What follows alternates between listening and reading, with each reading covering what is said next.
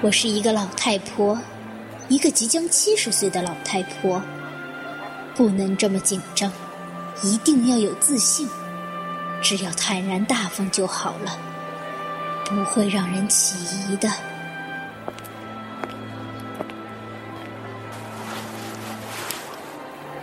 嗯，绝对要有自信，这是最重要的事情。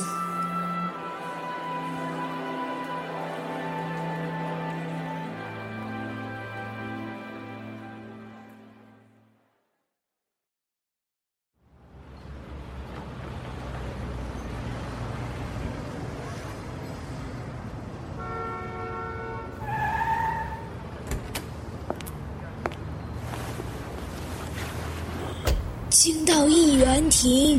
一元亭，好，知道了。那家旅馆还没营业了吧？您不知道吗？啊，我知道，发生了意外吗。是火灾，大概有半年了吧。详细情况我也不清楚。不过那间旅馆应该是走霉运了吧，太太。您应该不会是那家旅馆的人吧？我只认识老板。是啊，那就不用我多说了嘛。不过我是第一次到一元亭。我想也是，常去的客人不会叫它一元亭，而会称它为回廊亭。回廊亭。听说那旅馆好几栋是分开来建筑的，有回廊相连，所以大家才会那样称呼它。哦，原来如此啊。那间旅馆还是蛮有名气的呢，虽然不能住太多人，但是有位很了不起的作家常住在那里。我也想去住一晚，可惜没有缘分啊。附近的人常谈起当时火灾的事情吗？是啊，毕竟是不寻常的事嘛。哎，也不会。其实我们根本就不知道发生了什么事情。听说旅馆已经完全修好了，恢复原状了。哎，您不用担心。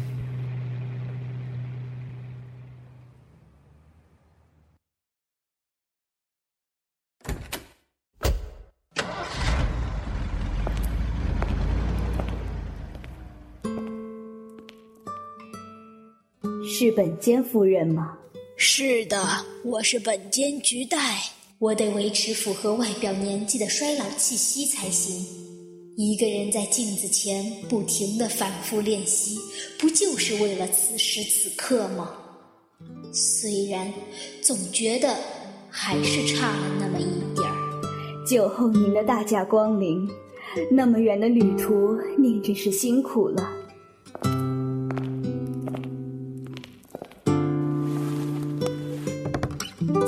我来，马上就带您进房间。我们奉命为您准备了一个很好的房间。哈，不好意思，有关房间的部分，我有个不情之请。啊，您还有什么要求吗？啊，是一个小小的要求。外子之前住过这里，跟我说，从他当时住的房间往外看，景观非常的漂亮。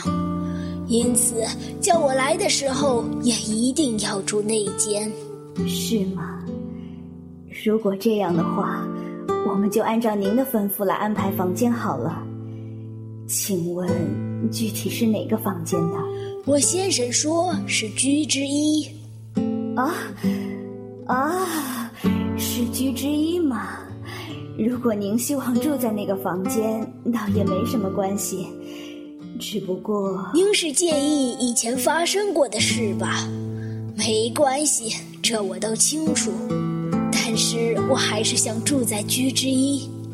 我听出租车司机说过了，旅馆已经重新装潢过了，不是吗？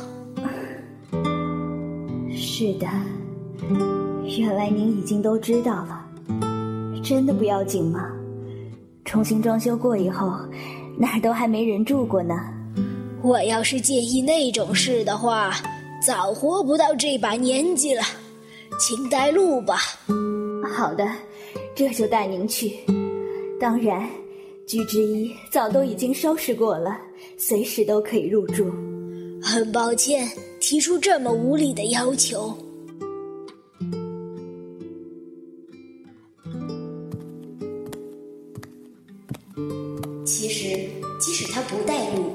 这个地方我也十分熟悉。旅馆中间是一个中庭，呈四合院的样式。别馆与本馆相连，从距离本馆最远的一栋起，分别取名为居、陆、夜、和。其中的房间分别取名为路之二、夜之三等等。而我要求入住的居之一，则是位于最里面的一间。从本馆到别馆，有一条长长的回廊通道，以逆时针方向围绕中庭，两旁有窗户，可以眺望到四周的景色。从本馆走到最深处居之一的路上，还可以看到中庭里的大水池。回廊其中的一段就是跨越水池的桥梁。再穿过几栋建筑物之后，就到了最里面的居之洞了。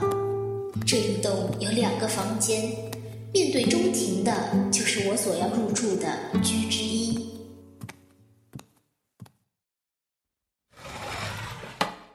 让我把窗户打开，让空气稍微流通一下吧。啊，没关系的，不用麻烦。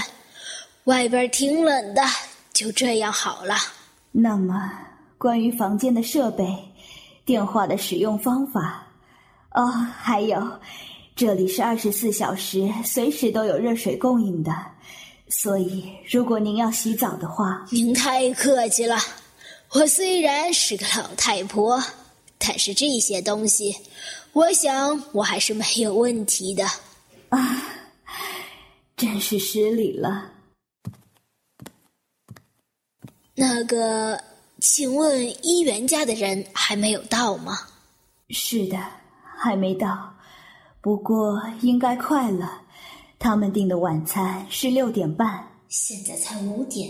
晚餐前您可以先去泡汤，这会儿公共浴池刚好没人，一个人泡汤可舒服了呢。哦，是吗？那我非去不可了。那么我就不继续打扰您了。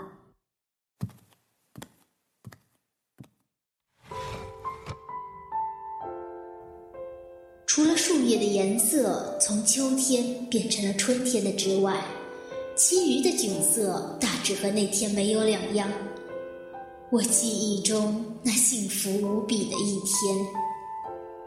然而，总算是走到这一步了，绝不能就此气馁，我必须奋战下去，坚持下去。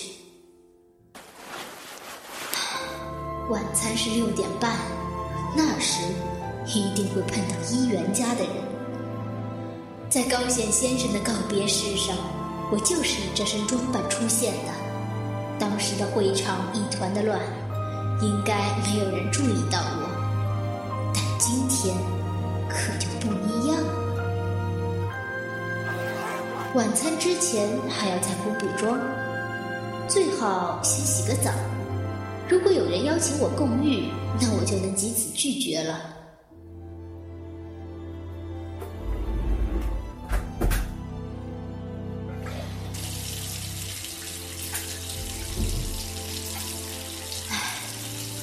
身上除了一部分自己的皮肤外，其余的都是手术植皮的结果。现在的整形技术相当不错。就算没有变装，能认出我的人可能也不多了。不过有了这顶漂亮的白色假发，我就能完全模仿本监局戴夫人了。那些做假发的公司啊，真是只要有钱，就什么都能做呀。其实我本来是想染自己的头发，因为怕假发会穿帮，美容师把我的头发漂白了两次。然后再染上一层浅蓝色，勉强也算是一头银发，却悲惨的毁了发质，连头皮都溃烂了，而且和自然的白发相差了十万八千里之远，逼得我不得不把头发全部剃光，然后戴上假发。不过没想到，结果却要比想象中自然许多。嗯。不知道的人应该看不出来吧？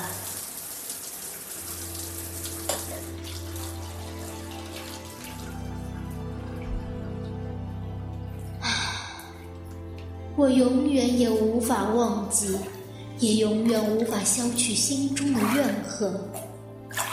要趁着现在放松一下，今后可能再也不会有这么舒适的心境了。二郎，我忘不了与你相处的朝朝暮暮，那是我一生中最快乐的时光。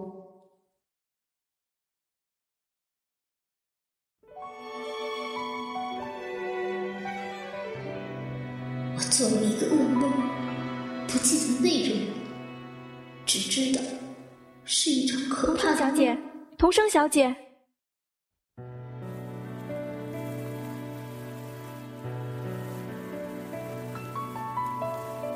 这是哪里？我怎么了？你不记得吗？发生了那样的事情，不过不要紧了，医生已经帮你动了手术，很快你就会复原的。那样的事情，手术？为什么我听不懂护士说的话？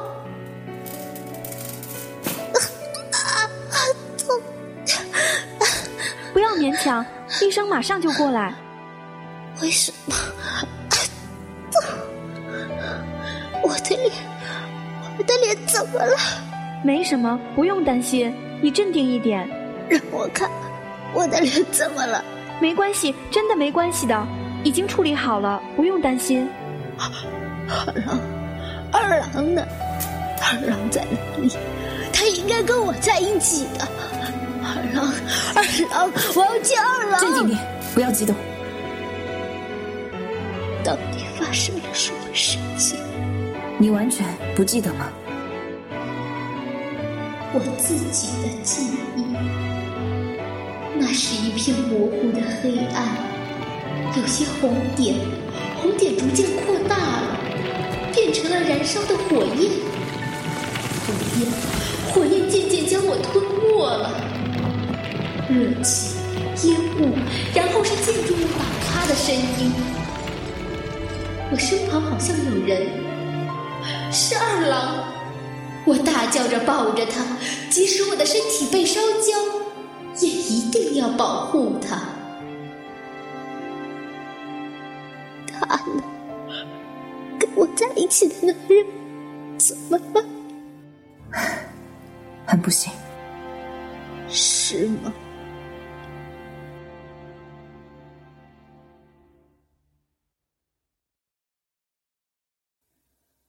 两天之后，我见到了李忠二郎的尸体。让我去认尸的不是医院，而是警方的人。当时我已经完全冷静下来，并客观的分析了当晚发生的一切，所以当警方来找我时，我并不感到意外。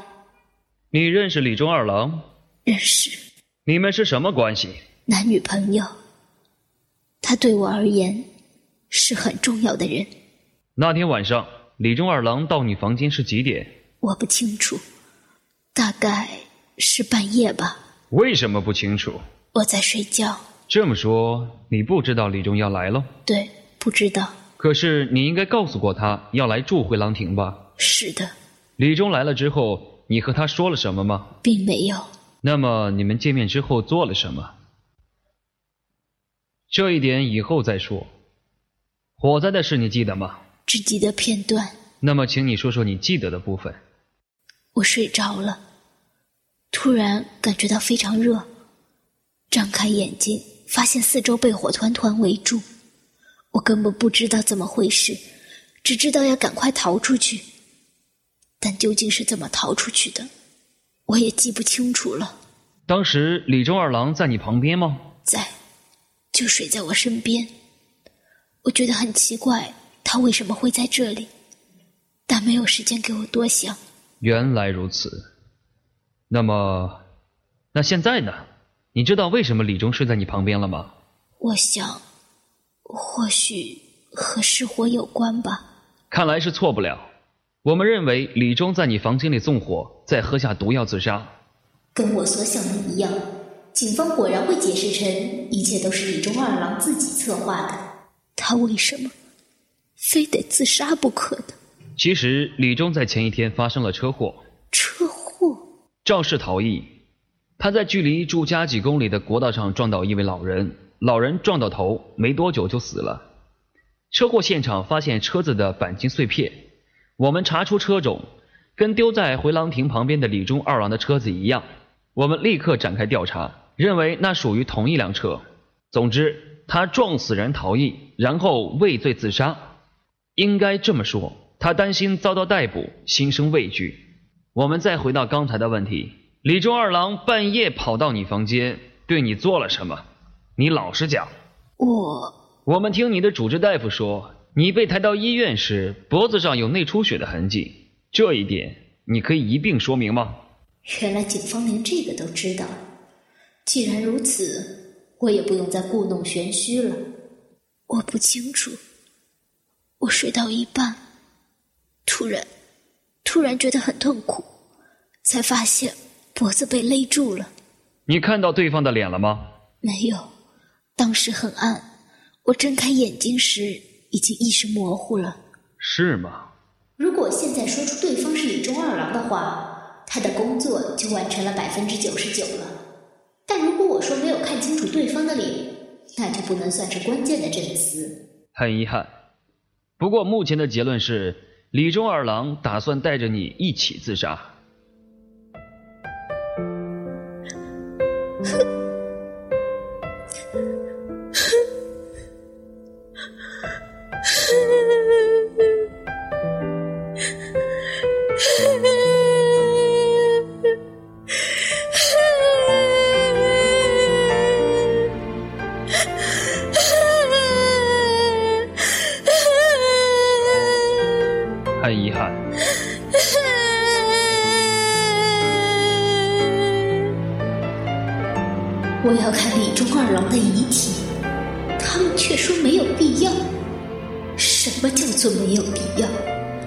如果不经过亲眼证实，我怎么能下定决心呢？李忠发生肇事车祸，据说是前一晚的八点左右。之后我们不清楚他的行踪，依目前的证据显示，只能确定他去了一趟任职的汽车修理厂，然后采取你住宿的旅馆。他偷偷进入你房间的时间，大概在两点左右。那天晚上，我十一点上床睡觉的。你说过他来时你在睡觉，所以他先把你勒毙，确定你不会动了，才在房里纵火，喝下毒药自杀。一般人车祸肇事，对未来绝望，企图自杀，也补上个什么稀罕的事儿，带着家人或心爱的人殉情也一样。他喝了什么毒药？氰酸化合物。我们推断他去工厂就是为了把药偷出来。汽车修理厂本来就有很多的氰化钾这种东西。他为什么不叫我也一起喝药自杀呢？因为你在睡觉吧。与其叫你起来，还不如直接勒毙你比较省事。省事？哪里省事？我没有死，虽然被火团团围住，却还是活了下来。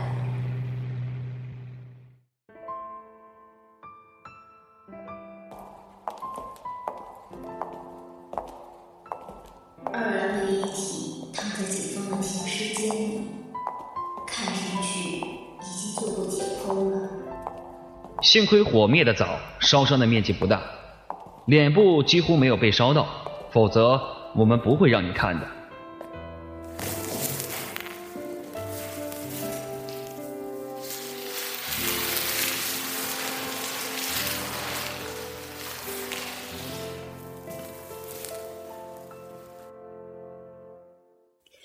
那就是二郎的尸体。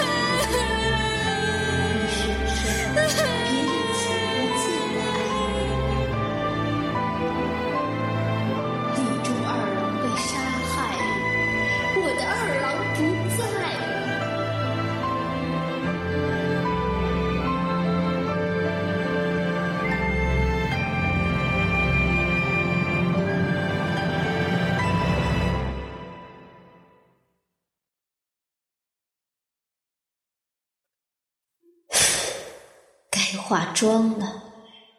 或许说，应该是变装吧。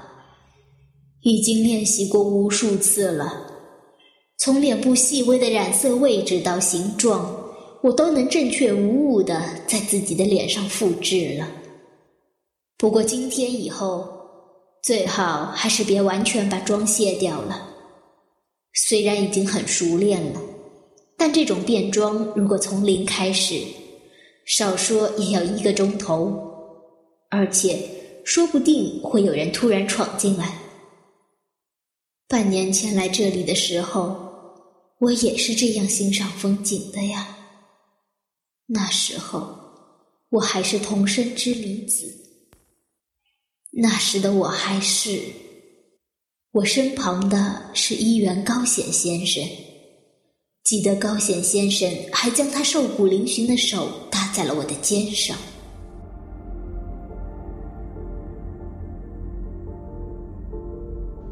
我可能是最后一次看这里的风景了。会长，你可别说这种泄气的话呀！比您年纪大的还有很多人在职场上打拼呢。是啊，还要再撑一撑。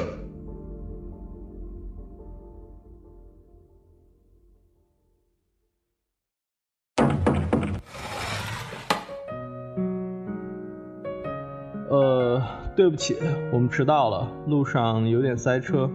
议员先生，承蒙您招待我来这么棒的地方，真是感谢呀！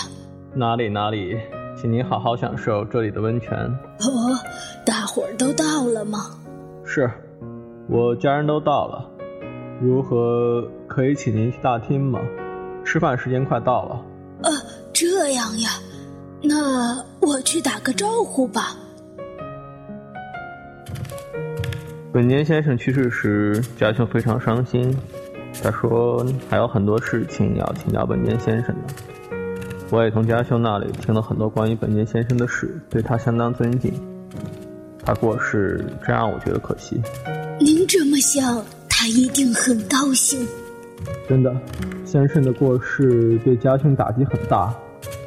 你也知道，本间先生过世不到一年，家兄就病倒了。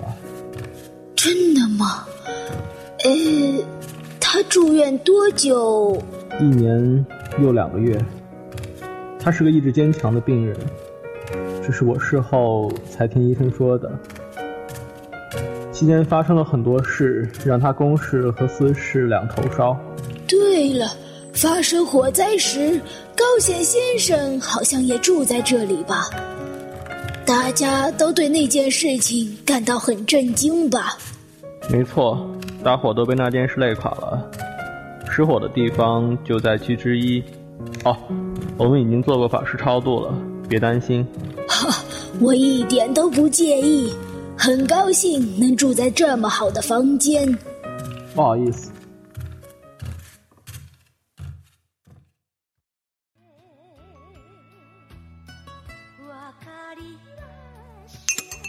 我们听家兄说过了，劳驾您大老远跑来，辛苦了。这是我弟弟直之，目前在家乡的公司里任职。其实我以前见过夫人。哦，是吗？替本间先生守灵时，我延后一天回美国，穿着便服就跑去了。但那天不方便与夫人打招呼。原来如此啊，真不好意思，劳您特别延后了行程。哪里？我在美国收到夫人寄来的回礼，真是谢谢。我直到今天都还珍藏着呢。一点小意思。不过夫人跟以前我所见过的样子不太一样，比较健康。对了，感觉比较年轻。嘿，哪里哪里，没那回事儿。都这把年纪了，连照个镜子都没劲儿。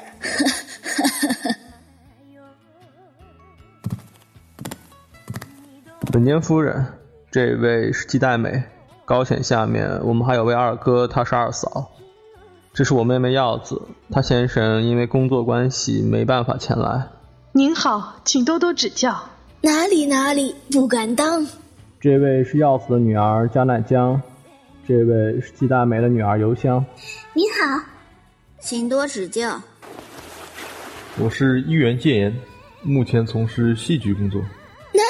你们亲戚相聚，我这个外人夹在中间，还真是不好意思呢。没有的事，我们经常见面，难得有客人加入，改变一下气氛也很好啊。真的吗？是啊，您别在意。像我这次如果是单纯的家族旅行，我是不会来的。这家旅馆我早就住腻了，附近又没别的地方可以去。要不是有大事，我才不来呢。我很喜欢这家旅馆，来几次都没关系。建议只要邮箱在，你到哪都好吧。总之，没有重要的事情，我是不会来的。邮箱，你也很在意这件事吧？我无所谓，反正在意也没有用呀。是吗？我认为这可是重大事件，那么大笔的遗产要怎么分呢？明天就会揭晓答案了，这跟我们的未来可是有很大的关系呢，可以说是一生当中最重要的事。跟这个比起来，结婚算哪根葱啊？贾乃酱，不要再说了，不像话。